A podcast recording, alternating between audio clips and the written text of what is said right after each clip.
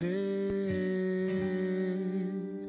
tempo não para à espera de mim. E se não for tua graça, o que sobra no fim? O tempo não para pra perder sem razão. Eu me lanço a teus pés e me encontro em tuas mãos.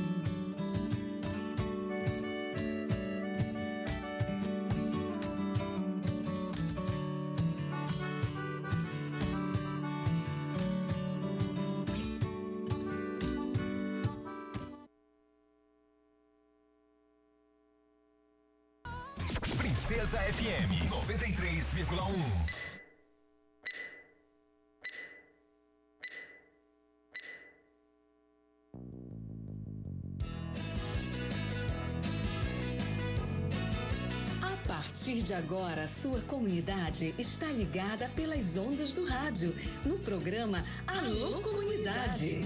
É com saúde e alegria, sem corona, que você fica em casa sabendo que é melhor. Pra sua saúde, aldeia, comunidade, não viaje pra cidade que aglomeração é pior. Uma produção da campanha Com Saúde e Alegria, sem corona. Participação direta dos moradores, de agentes de saúde, das lideranças e dos movimentos sociais. Informação de qualidade voltada para as comunidades e aldeias da região do Baixo Amazonas. Alô, comunidade! Começamos Santarém, boa tarde. Hoje é quinta-feira, dia 9 de setembro. Seu Alô Comunidade está no ar. Eu sou Raik Pereira e este é o nosso encontro diário de segunda a sexta-feira, nesse horário. Hoje, dia 9, já são duas horas quatro minutos. Nós vamos falar de um assunto muito delicado, tá? Muito delicado, preocupante até. Convido você para acompanhar, principalmente você que é consumidor e pescador, tá bom? Vamos tratar de um assunto para esclarecer, né, o que que pode estar acontecendo e o que que a gente pode fazer para evitar eh, uma possível disseminação, coisa que ainda nem começou, mas o alerta já foi é dado. Está sendo dado hoje, inclusive, numa reunião de emergência do prefeito de Santarém com o pessoal da Secretaria de Saúde por conta daquela doença que está pegando o pessoal lá no Amazonas, uma tal de doença de RAF ou doença da urina preta. A gente vai já falar desse assunto aqui no programa de hoje, tá bom? Vambora. Tendo a Covid-19, pela saúde, pela vida. Hoje eu também tenho a participação do Ednei lá direto de Brasília. Hoje eu tenho uma entrevista com a enfermeira Irlane Figueira, coordenadora de atenção básica sobre a vacina. Por que que a Pfizer não chega lá nas comunidades rurais? Pessoal, a Pfizer é para aquela turma de 17 anos para baixo, tá bom? É só essa vacina que está autorizada para ser aplicada na nos adolescentes, tá? Mas no interior não está chegando. Por quê? Pois é, a enfermeira Irlane vai explicar por quê.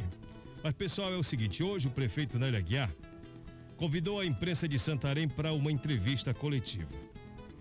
E esse assunto eu gostaria que você até parasse o que está fazendo agora para se para acompanhar a gente. Detalhe é o seguinte, lá no Amazonas está tendo um surto de doença de RAF, que é uma doença é, estranha, é antiga, mas agora que eu estou ouvindo falar, eu imagino que você também. Também conhecida como doença da urina preta, provocada por uma toxina que é encontrada no peixe, mas especialmente em três espécies: tambaqui, pirapitinga e pacu. O prefeito Nélio Aguiar chamou a imprensa hoje também para informar sobre algumas medidas que vão ser tomadas. Primeiro ele começou falando sobre os suspeitos, os casos suspeitos no Amazonas e aqui em Santarém tem um. E quais as estratégias de atuação da Secretaria Municipal de Saúde para evitar que chegue para cá esse problema. Vamos acompanhar um trecho da entrevista. Aí em Santarém nós temos um caso suspeito, ainda não foi confirmado, mas nós já temos vários casos, me parece 46 casos no estado vizinho, que é no estado do Amazonas, mais em Itacoatiara e também dois casos em Manaus. E a gente está montando a nossa estratégia de atuação da Secretaria Municipal de Saúde. Vamos estar elaborando uma nota técnica e divulgando essa nota técnica ainda no dia de hoje. É, a nossa estratégia é um estado de alerta, mas não é um estado de pânico, justamente para a gente passar para a população de Santarém né, essa segurança e não entrar em estado de pânico, trabalhar muito a prevenção, trabalhar muito a informação, levar em consideração a importância né, do peixe é, na nutrição das pessoas, na segurança nutricional, a importância do peixe também na vida das pessoas, na economia do município de Santarém.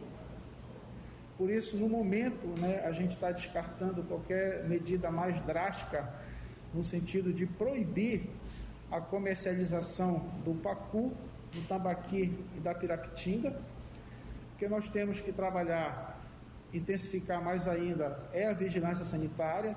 Nós vamos estar reunindo com a colônia de pescadores e 20, nós vamos estar fazendo reuniões nos mercados e feiras de Santarém que trabalham na comercialização do pescado passando a orientação para eles no sentido da importância, e a gente vai estar reforçando isso, do acondicionamento, né, desde a pesca, o transporte, até a comercialização aqui nos mercados, da proteção desse acondicionamento, do uso do gelo, da refrigeração desse peixe, da importância da evisceração, né, de você já tirar as vísceras desse peixe, não deixar por muitas horas o peixe com todas as vísceras, que isso favorece a produção dessa toxina.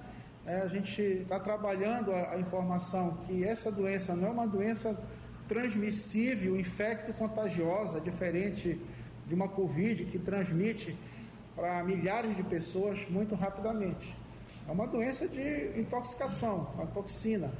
Assim como acontece de você consumir uma maionese contaminada, estragada, e você tem uma intoxicação alimentar, né, também acontece nesses casos aí com essa toxina que leva à doença de Raffs, que leva à doença é, da urina preta.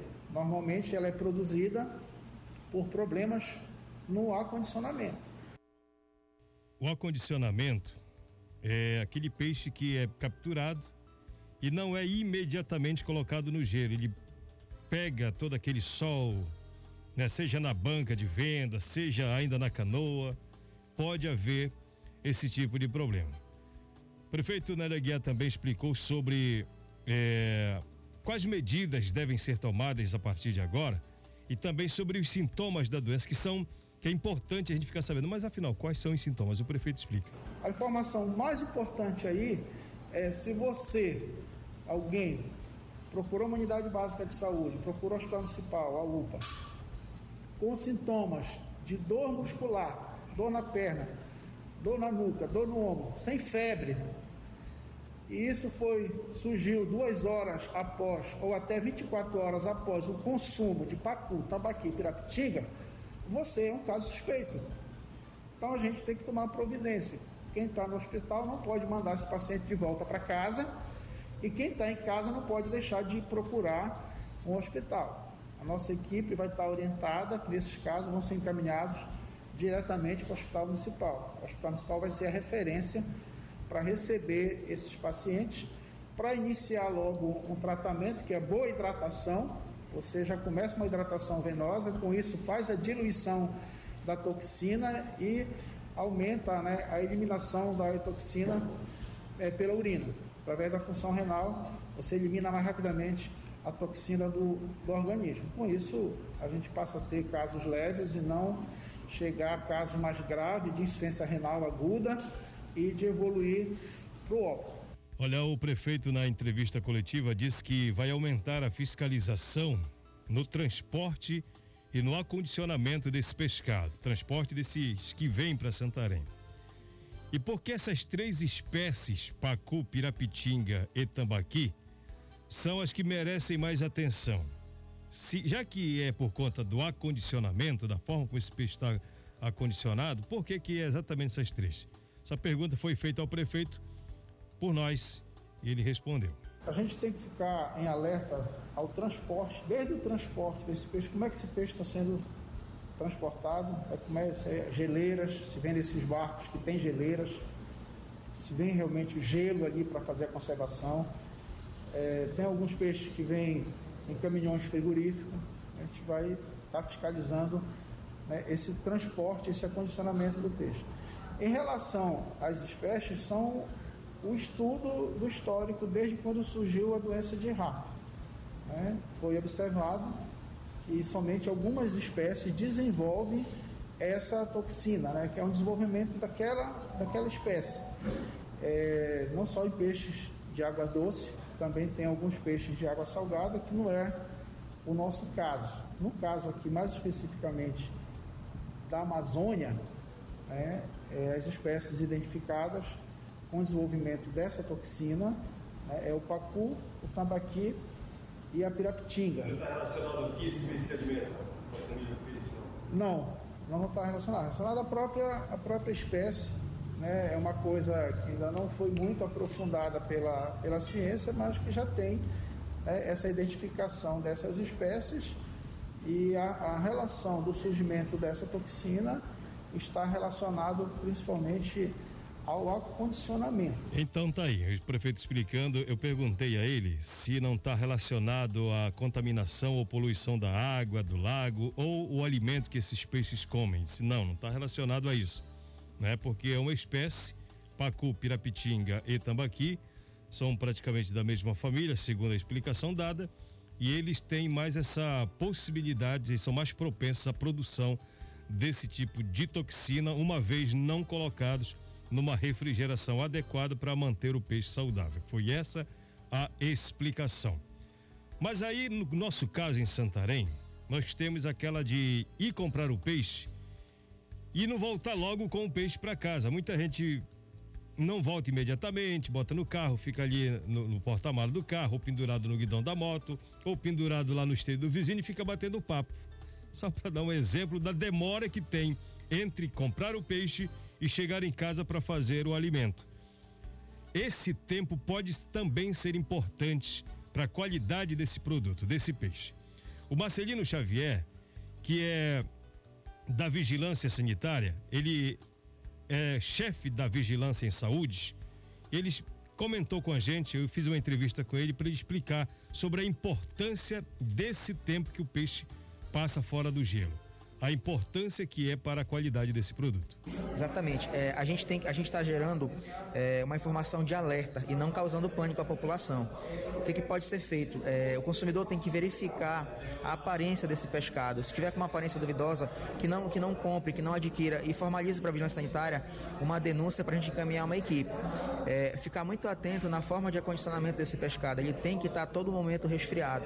Então você, você adquirir esse pescado, é, leve imediatamente para casa, para botar no congelador, para botar na geladeira, para não deixar ele muito tempo fora do, do resfriamento. Só para reforçar, a contaminação do pescado não se dá pelo que ele come, pelo lago onde ele habita, mas por conta do armazenamento, é isso? Exatamente. É, as informações que, que nós temos a, de pronto é que a forma de condicionamento dele, é, ele passa por um processo quando ele é pescado. Então, quando ele, quando ele, o peixe morre, ele tem que ser imediatamente resfriado, ele não pode ficar no tempo, não pode ficar em cima de tablado, ele tem que ter um modo de acondicionamento para poder evitar, para poder inibir essa toxina. Em função de tudo isso que está acontecendo no Amazonas, aqui em Santarém acendeu alerta. É motivo de preocupação, evidentemente. Ah, o município pretende mudar ou implementar alguma ação de, na forma de se comercializar, de expor o peixe para comercialização? As equipes que vão realizar essa fiscalização, que já estão em campo fiscalizando, é, estão passando essa informação correta desse modo de acondicionamento. Né? A gente sempre é, realizou ações nesse sentido nas feiras de pescado e agora, mais do que nunca, né, com esse alerta, a gente está intensificando e orientando quem comercializa esses produtos é, da forma mais correta para é, acondicionar eles. Mas quando você fala da forma mais correta, é o peixe em cima do tablado, em cima daquela mesa ou acompanhado de gelo, no gelo? É, ele tem, tem, que ter uma estrutura diferenciada, tem que ter é, uma forma de acrílica, tem que colocar mais gelo de escama para poder resfriar. Então tudo isso vai ser passado para essa classe que comercializa. Então o pessoal da vigilância já vai estar em, em campo para monitorar monitorar todas as, todas as vendas de pescado em Santarém para fazer essas recomendações. Tá bom, pessoal? Nós procuramos o presidente da Z20, o diretor João Mário, para dizer como é que a, a, a Z20 está lidando com essa situação, se já tem algum diálogo com o poder público no sentido de fazer algumas recomendações para a categoria dos pescadores em Santarém.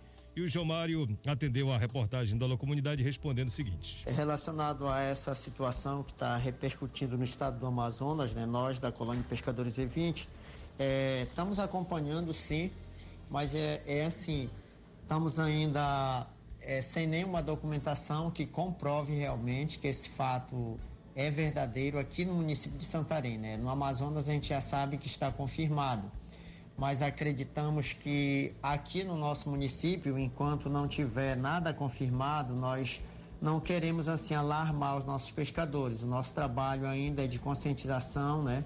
Nós não temos nenhuma documentação que esteja impedindo os nossos pescadores de vender essas espécies ou até mesmo de capturar, né?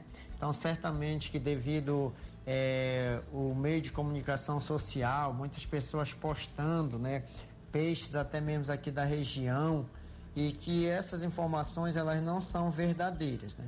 Ou seja, na medida que estamos aguardando a confirmação dos fatos, né, acredito que a vigilância sanitária, que é um dos órgãos competentes, a SEMA, tanto do município quanto do estado, né, na medida que se realmente for comprovado isso, certamente terá um decreto, alguma instrução normativa que vá impossibilitar o pescador de capturar e o próprio consumidor também de consumir essas espécies. E se realmente isso for constatado, a nossa orientação é essa, que o pescador possa parar de capturar e vai parar também o comércio relacionado dessas espécies. Então isso vai causar um impacto muito grande na economia financeira, mas nós queremos ainda nesse primeiro momento dizer que nós, como representante dos pescadores, nós estamos é, acompanhando o desenrolar desses fatos, mas que nada realmente é, está concreto ainda. Ou seja, essa informação de que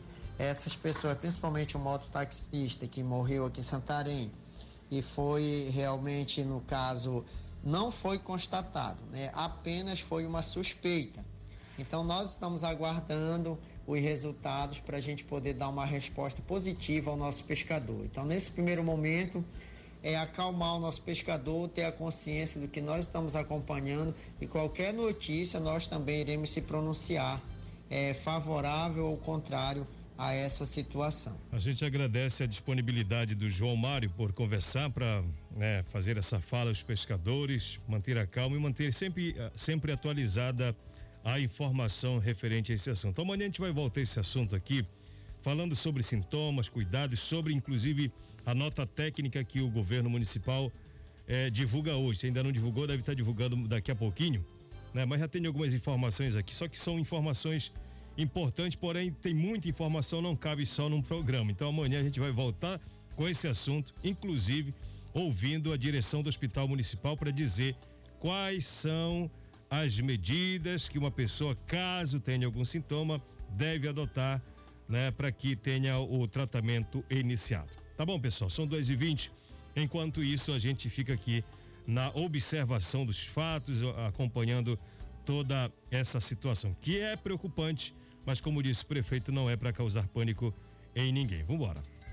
Alô Comunidade, combatendo a Covid-19, pela saúde, pela vida. Olá, Raik Pereira, gostaria que você mandasse o alô pro Pedro Jorge Felizbina, Isabel e Vanzinho Rosa em Gurupazinho. Estão ouvindo esse maravilhoso programa, jogando aquele dominó embaixo da mangueira. A Elaine mandando pra gente. Boa tarde para você, Elaine. Ela também gostaria de mandar um alô pro Aldair, lá no Gurupazinho. Bacana, brigadão. Alguém mandou só um oi, eu digo oi também, obrigado. Boa tarde, sou Bernadette, mãe do Ibrahim. Manda alô pra mim aqui no tape, na tapeçaria Vitória, no Amparo, pra minha mãe, vi, pra minha mãe em Vila Brasil, a tia Gessilda na Liberdade, para todos os ouvintes. A mãe Estela, mãe Estela, que legal. Tá ouvindo o programa, tá ouvindo o rádio fazendo seus tecidos, que legal, bacana. Alô, Raik, boa tarde. Quero que você mande um alô para minha mãe Deise, para minha tia Paula, Cleise e a irmã Juliane, para o tio Rony, que está à escuta do programa. Nessa tarde, assina Daiane da Vila Brasil, Rio Arapiões. Alô para eles que estão tecendo palha embaixo da mangueira aqui em Vila Brasil. Bacana. Obrigado, pessoal. bons tecidos aí. Boa tarde, me passa o número lá do regional. Eu não tenho o número do regional agora, meu Deus do céu, eu não tenho não, ó. É, o ouvinte que mandou mensagem sobre a questão da falta de professor aí em Vila Brasil, eu ainda não recebi resposta da, a, da Secretaria de, de, de Educação, viu, pessoal? Raik, boa tarde. Hoje eu quero agradecer o meu amigo Alzindo. É de hoje, é de hoje. Meu amigo Alzindo pelo, pela recepção comigo ontem lá no sítio São Francisco, na Translago. E hoje estou aqui no Bela Vista do Saubal. Ah, meu amigo Valdeci, tudo bem, Valdeci? Boa tarde para você. Vamos a Brasília, vamos fazer uma conexão com o Ednei, coordenador do CIDA, tem informações direto da capital federal. Aquele negócio do, do marco temporal continua lá, que a votação para demorar. Vamos lá saber quais são as informações. Ednei, boa tarde para você. E tem a Marcha das Mulheres também, né? Alô, comunidade da região do Tapajós, Arapiuns, municípios vizinhos. É... Sou de Arapium e hoje a gente estava em audiência com o Ministério Público, a Tapajoara e as cooperativas da Reserva Extrativista Tapajós Arapiuns é, para falar um pouco e tentar ver uma conciliação sobre a ação civil pública é, que foi impetrada contra o ICMBio em relação aos projetos de plano de manejo madeireiros é, na reserva extrativista. Ah, só para pausar aqui o, o Ednei, Ednei, essa, essa informação não é de Brasília, é de uma reunião, tá? É que eu estou recebendo essa informação agora, eu achava que era informação lá de Brasília que acaba de me chegar aqui. É de uma reunião que envolve aquela questão, você lembra da, do, do ICMBio, STR, CITA, o pessoal da Tapajora, é, por conta daquela ação civil pública movida sobre a questão da Resex. Vamos lá, Ednei. Em conversa com o juiz, é, estivemos dando a nossa, a nossa, as nossas falas em relação ao que nós queremos é, na ação civil pública, que é a consulta prévia livre informada do, das aldeias, comunidades tradicionais da reserva extrativista, da reserva extrativista. E nesse caso a gente ficou em garantia de 15 dias para apresentar é, os, as ferramentas que a gente temos que que dão as, as garantias de, da ação civil pública, é, ou seja, da consulta prévia livre informada dessas pessoas. Então, o que a gente temos é, em relação a isso, os protocolos de consulta que estão é, em, em processo de finalização dentro da reserva extrativista, é, bem como também a, o protocolo de consulta que já, já foi publicado, que é o protocolo de consulta do território Tupinambá que é um dos territórios maiores dentro da reserva extrativista. E bem como também a outras ferramentas que podem ser usadas para que o, o, o, órgão governamental, ou seja, o ICMBio, possa fazer essa consulta dentro de, dessas comunidades e aldeias na região do Tapajós e Arapiuns, no município de Santarém, Aveiro. Então é isso, é, é, as comunidades que estão ouvindo, elas podem estar se preparando que a gente também vai é, voltar no processo de conclusão dos protocolos de consultas que já foram iniciados é, e por conta da pandemia foram paralisados. Então a gente já está em conversa para tentar ver a melhor forma possível de a gente estar tá fazendo a conclusão desses protocolos de consultas para que realmente esses projetos que possam afetar toda essa área é, possam se passar por essa consulta prévia e informada dentro dessas comunidades e aldeias é, da reserva extrativista Tapajós Arapiuns. Então é isso, né? No mais, é, a, a, o nosso processo está caminhando. É, ainda estamos em Brasília também na luta contra o marco temporal e esperamos ter uma resposta positiva para todos os povos indígenas do Brasil é, e que nós possamos assegurar o direito ao nosso território é, para o futuro das gerações que ainda estão por vir. Muito obrigado. Valeu, Ednei. Obrigado pela informação aí, atualizando sobre a questão dessa ação civil pública, né? O negócio está andando. Bom, pessoal, é o seguinte, muita gente perguntando por que que não chegou vacina ainda para jovens, adolescentes do interior.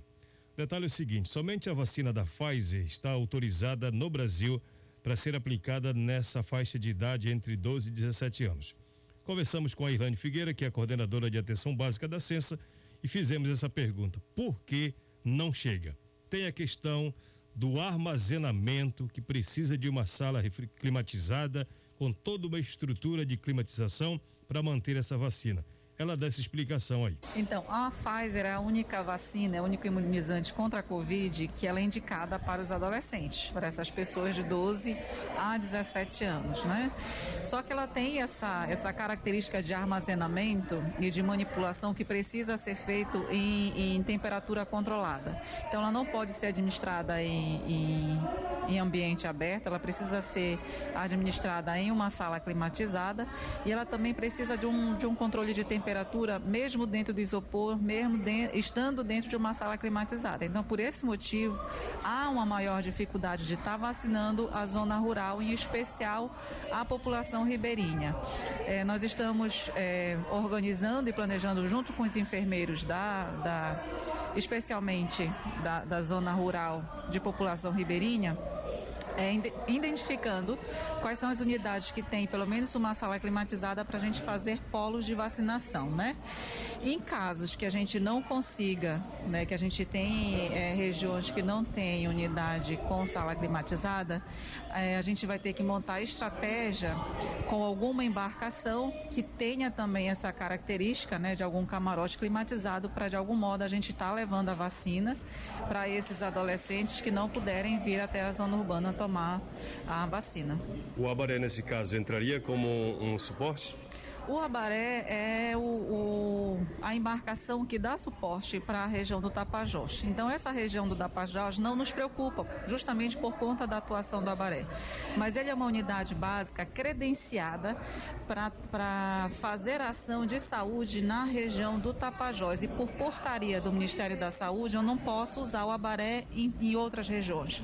Então, eu preciso usar somente na região do Tapajós. Então, é por isso que eu digo que a região do Tapajós é uma região que não nos preocupa porque o Abaré ele tem essa climatização, ele tem toda essa ambiência necessária para a Pfizer e a equipe do, do Abaré, né, a equipe ali do Tapajós, eles estarão fazendo nessa população é, nesse sentido, né? Então a nossa maior preocupação realmente são as outras é, regiões de rios que não têm uma ambiência como o Abaré. E para a, a, a população mais adulta, que ainda não recebeu vacina para 30, 40, essas faixas aí como é que tá? Pode procurar qualquer unidade básica de saúde, né? Os nossos enfermeiros, é, assim que chega a AstraZeneca ou Coronavac, essa população ribeirinha, ela é contemplada, essa vacina é toda direcionada para eles. Ultimamente a gente não tem recebido nenhuma remessa, né?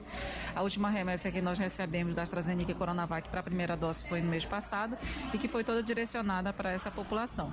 E essa população acima de, de 17 anos que não esteja na, na faixa etária da adolescente, que a Pfizer consiga chegar por um desses mecanismos que a gente está construindo, pode também procurar para estar tá tomando a vacina. Tá aí os esclarecimentos da enfermeira Irlane Figueira, coordenadora de atenção básica da Censa, explicando por que, que a rapaziada de 17 até 12 ainda não foi vacinada, porque a Pfizer e no interior não temos, infelizmente, salas climatizadas. Né?